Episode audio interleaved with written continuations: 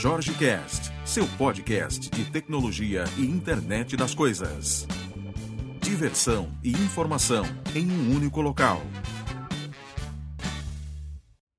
Olá, vamos para mais um episódio. Hoje eu tenho um negócio assim pavoroso que eu escutei ontem, né? Ontem eu estava em uma, uma reunião lá na, na Microsoft, um meetup lá na Microsoft, e sobre hardware. Aqui uma coisa muito, muito bacana para quem curte empreendedorismo é você estar tá presente nesses eventos, né? E aqui tem todos os dias, não é como a gente espera, às vezes um Startup Weekend ou um Hackathon. Não, aqui se você procurar um hackathon, você acha, se você procurar um meetup, você acha, se você procurar uma galera que está indo para um restaurante para discutir o tema de colocar o seu produto no Kickstarter, você acha, né? E ontem eu tive umas, umas conversas muito bacanas e vi algumas conversas também, né? E numa delas, uma, uma, um bate-papo sobre produzir ou não na China, que é uma coisa que, quando a gente começa a falar de hardware, né, a gente vê muito se falar disso, né? Ou produz na China, quando produz na China é metade do preço. Isso já é uma conversa que é quase que padrão, né? Na, no bate-papo do mundo aí de, de desenvolvimento de, de devices, produtos, hardware e tudo mais. Porém, tem outros lugares para fazer. Né? Isso aqui é interessante. Ou seja, e, e, aí você sai um pouco do, do papel, né? da ideia do papel, do que você consegue garimpar na web, e você tem pessoas aqui ao vivo com experiências reais. Né? Eu vi pessoas aqui com, com experiência de produção na China que funcionou e vi gente que não funcionou que perdeu a grana. Né? E quando você faz Kickstarter, você tem, tem dinheiro de terceiros e de muitos terceiros. Né? Então, assim, é interessante você ter um, uma mentoria muito boa nisso aí, porque a hora de produzir é o problema, né?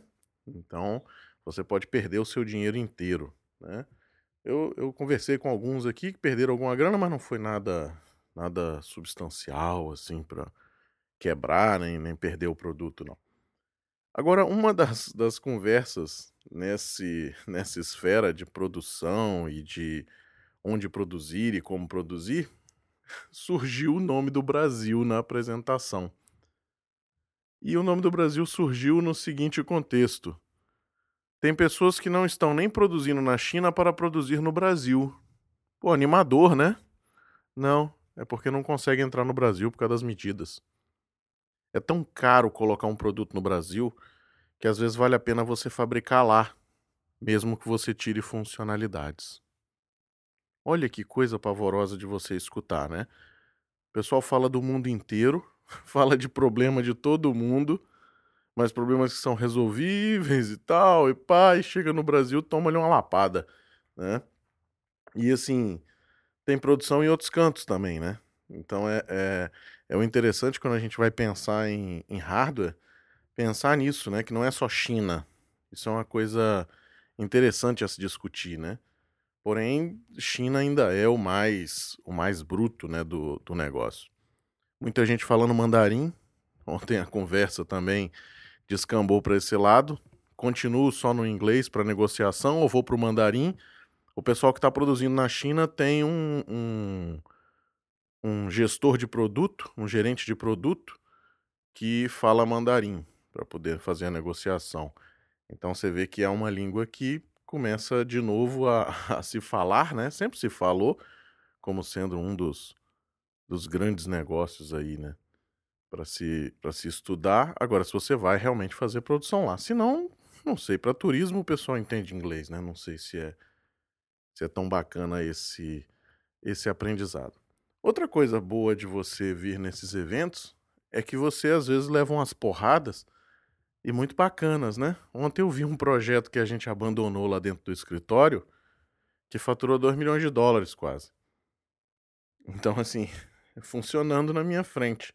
exatamente com a conversa que a gente teve do lado de um quadro branco. Os argumentos, a ideia do porquê fazer, e aí a gente deixou meio de lado, deixamos para amanhã, deixamos para semana que vem, e o pessoal aqui fez. E o mais, o mais bacana é que eu estou citando o caso desse produto específico, mas assim, vários outros, né, são feitos da mesma forma. As pessoas que fizeram não tinham o menor conhecimento de hardware. Fizeram um produto de hardware, construíram por quê? Olha de novo a ideia do, do maker, né? A ideia do, do cara que vem, que cria, que faz aquela coisa. Não, não do maker na, na, na, concepção, porque o maker não é só o cara que faz eletrônica, né? O maker tem que ter conhecimentos assim um pouco mais holísticos, né? Inclusive de, de impressão, de, de prototipação de caixa, né? Às vezes tem gente fazendo injeção aí de plástico na, em casa com molde de silicone, com não sei o que, com uma série de coisas para ficar um, um case mais bonito. Mas o negócio é o seguinte: é tirar a ideia realmente do papel e ir atrás de quem sabe. Ontem a explicação aqui foi muito clara. Eu não sabia. Só que eu fui para um mundo onde era mais fácil, então ele foi para um Raspberry Pi, que é um mundo mais menos descomplicado, digamos assim, né? Porque você tem algum, uma comunidade muito grande, então você consegue chegar do outro lado. Vai ser o ideal? Não, não vai.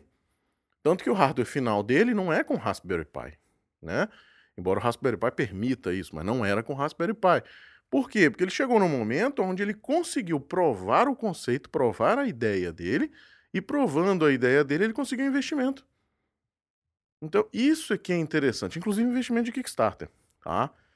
Que é um, um... o pessoal acha que é muito muito fácil, né, fazer Kickstarter, tem uma ciência por trás para fazer, né?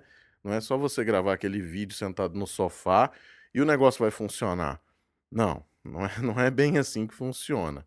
Né? Tem pessoas que estão há, há meses planejando o Kickstarter. Ou seja, há necessidade. Claro que há o um em um milhão, né? O caso que o cara pega, lança aquilo no Kickstarter, o negócio bomba do dia para noite, vira viral, a porra. Mas isso é um caso, né? Vamos, vamos voltar para a realidade. E a realidade é tem que haver um planejamento, tem que haver qualidade no que está sendo mostrado, a página que está sendo mostrado, o que está sendo mostrado, o produto, onde você vai produzir, tem que passar confiança, tem que ter uma rede social que funciona, tem, tem algumas coisas que tem que caminhar em paralelo antes para que você dê realmente aquele tiro certeiro. Então, assim, de novo, a questão do deixa a ideia parada aí, porque a gente não vai dar conta, porque a gente não sabe fazer, né? Ontem eu vi a prova do cara que não sabia fazer, fazer uma coisa que a gente lá no escritório sabia fazer e não fez. E foi para o ar, né? E o que interessa é ir para o ar. A, a, investimento, que é uma coisa que todo mundo acha que é impossível, a, aqui bate na porta, né? Naturalmente não é nessa, não é fácil, né? Porque você tem que provar que realmente vai, vai conseguir, que você tem o time certo, o time é analisado e tudo mais, mas, mas não é impossível e não é difícil como a gente imagina, né? De ah, deixa para depois, isso aí não vai dar certo, pô, ninguém vai querer investir no produto, né? Mas tem que ter as etapas formais, tem que ter o canvas formal, às vezes o pessoal pede business plan, né? Um, então, assim, vai um pouco mais, mais além. E aí entra outras pessoas. Por isso, você formar o seu time ideal para fazer o, o, o, seu produto. Né? Aproveitar que a gente falou do Raspberry como plataforma de prototipação desse produto que eu, que eu citei anteriormente, né? o Raspberry lançou uma versão nova, a gente falou sobre isso aqui já, o Raspberry 2. Ele vem com mais memória, né? ele vem com um processamento melhor, tá? E você vai conseguir colocar o Windows dentro dele. Ah, por que rodar o Windows? É mania de ah, querer usar só Microsoft, Microsoft não presta, não sei o que, aquela bobagem toda. Não é isso não. O grande negócio de você usar o Windows é que você consegue criar aplicativos universais. Então você consegue, às vezes, criar um aplicativo que está rodando em várias plataformas. Isso é extremamente interessante para você, tá? É menos tempo de código, é menos problema para resolver, é, é, menos é menos linha para escrever. Então, assim, e outra, você está fazendo uma coisa que vai funcionar às vezes num device e vai passar na frente dos seus concorrentes. Né? Quando eu falo de fazer uma app universal, não necessariamente na concepção da Universal Apps do, do que vem sendo falado, tá? Mas eu falo de você ter uma mesma plataforma de desenvolvimento para todos, tá? O que é importante também, ok? Sem contar questões de produtividade e tudo mais do Visual Studio. Bom, até amanhã. Amanhã gravamos de novo. Hoje o frio deu uma trégua. Não sei se deu uma trégua também, eu tô dentro de casa, né? Então, assim, não sei se. Como é que tá o negócio lá fora. Mas ontem estava bem pavoroso. Ontem, ontem para chegar no prédio da Microsoft, o negócio foi, foi meio tenso. Grande abraço. Amanhã nos falamos de novo.